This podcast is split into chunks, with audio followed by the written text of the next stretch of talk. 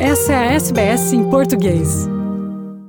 É Beatriz e ouvintes da SBS. Faltam exatamente duas semanas para as eleições gerais antecipadas em Portugal, dia 30 de janeiro, e a tendência é para continuação de governo do Partido Socialista, embora muito provavelmente com base mais precária. Isto porque o líder socialista e primeiro-ministro António Costa assume o divórcio com a esquerda mais à esquerda, os partidos Bloco de Esquerda e Partido Comunista, que eh, tinha sustentado o governo nos últimos seis anos, mas que eh, em novembro esses dois partidos subiram exigências de investimento público e levaram a estas eleições antecipadas. Os três principais institutos de pesquisa de opinião, sondagens em Portugal, a duas semanas das eleições convergem nas tendências. Todos apontam para os mesmos resultados. Para o Partido Socialista, liderado por António Costa, 38 a 39% das intenções de voto. É um valor que tem permanecido constante nos últimos anos. Agora, portanto, 9 pontos percentuais de avanço sobre o partido rival à direita, o PSD. Já chegaram a ser 14 pontos percentuais de avanço.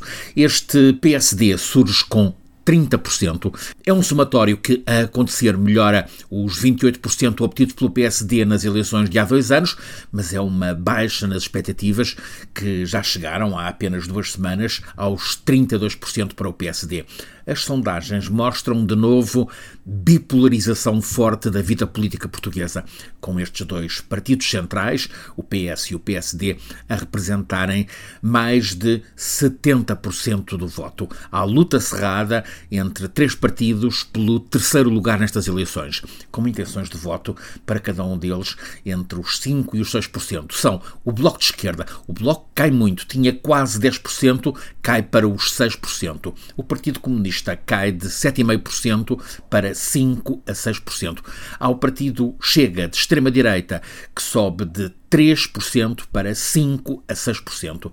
Os analistas políticos notam que o Bloco de Esquerda e o PCP são penalizados por terem provocado a crise política e estas eleições, ao retirarem apoio ao orçamento do governo do Partido Socialista, o partido chega até aqui muito unipessoal, liderado pelo populista André Ventura, com popularidade criada nos debates eh, futebolísticos em que representa o Benfica, André Ventura, com um vigoroso discurso contra o sistema político português, chegou a atingir 10% das intenções de voto nas sondagens, mas agora cai para à volta dos 6%. A ver como será no próximo dia 30.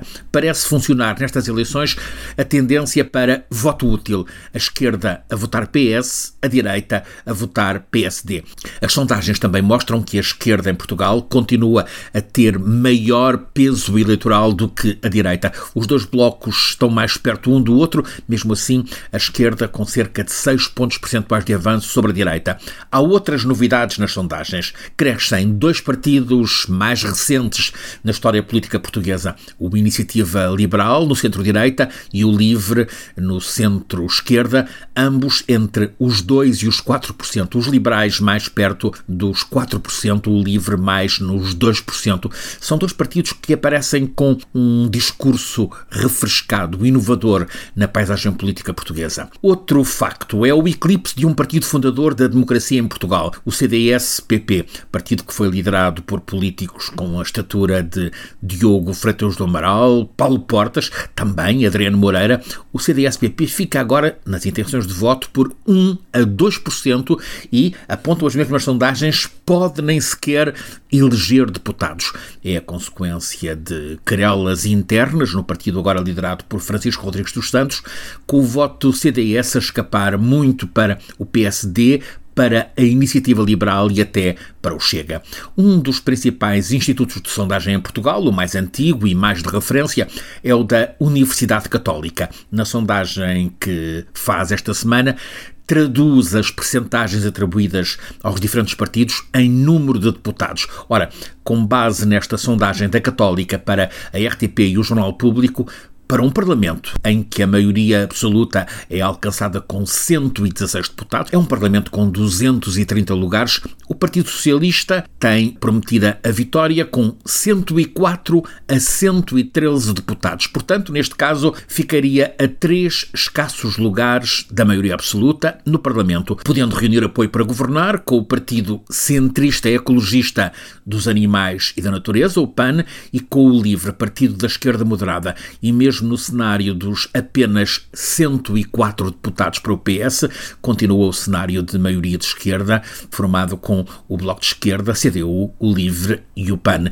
Embora agora divorciados, PS com Bloco de Esquerda e a coligação comunista CDU, eh, não restam dúvidas que, em caso de necessidade, haveria uma reconciliação. Neste exercício de distribuição de deputados, é também notória uma alteração significativa à direita. O PS PSD reforça-se, sobe, mesmo no pior cenário, em que conquista 81 deputados, mais dois do que o que tem hoje, e pode chegar aos 89 parlamentares no cenário da sondagem mais otimista. Mas em caso algum consegue maioria de direita para governar, nem sequer no cenário mais otimista. O Bloco de Esquerda cai nesta projeção dos atuais 19 deputados para 8 a 12 o Chega sobe muito, de um deputado para 6 a 12. O Partido Comunista, na coligação CDU, cai de 12 para 10. Os liberais, até agora, com um deputado, têm na estimativa 3 a 7. O PAN, Partido dos Animais e Natureza, 2 a 4 o LIVRE com 1 ou 2, o CDS-PP com 0 a 2. São estas as projeções a duas semanas das eleições de 30 de janeiro, daqui a 15 dias. Nesta segunda-feira há debate entre todos os candidatos, todos os dias também há nas televisões pequenos debates, 25 minutos entre os líderes partidários. Desta vez tem sobressaído a cordialidade, a ausência de insultos, boa exposição de ideias, de um modo geral, debates em que ninguém sai derrotado porque todos expõem argumentos. Até aqui, Portugal tem sido governado pelo PS, apoiado pela esquerda mais à esquerda. A partir destas eleições, uma probabilidade é de governo do PS, talvez com apoio do PAN, Partido dos Animais e Natureza, e do LIVRE. Resta saber se esse apoio chega. Não é de excluir alguma negociação entre o PS e o PSD. No entanto, parece de excluir a coligação entre estes dois partidos principais. O que já não parece possível é uma reviravolta que faça do PSD partido maioritário. Nenhum estudo de opinião aponta nesse sentido, nada sugere até agora viragem da tendência que está a favor do Partido Socialista. Francisco Sena Santos, a SBS, em Portugal. Quer ouvir mais notícias como essa? Ouça na Apple Podcasts, no Google Podcasts, no Spotify ou em qualquer leitor de podcasts.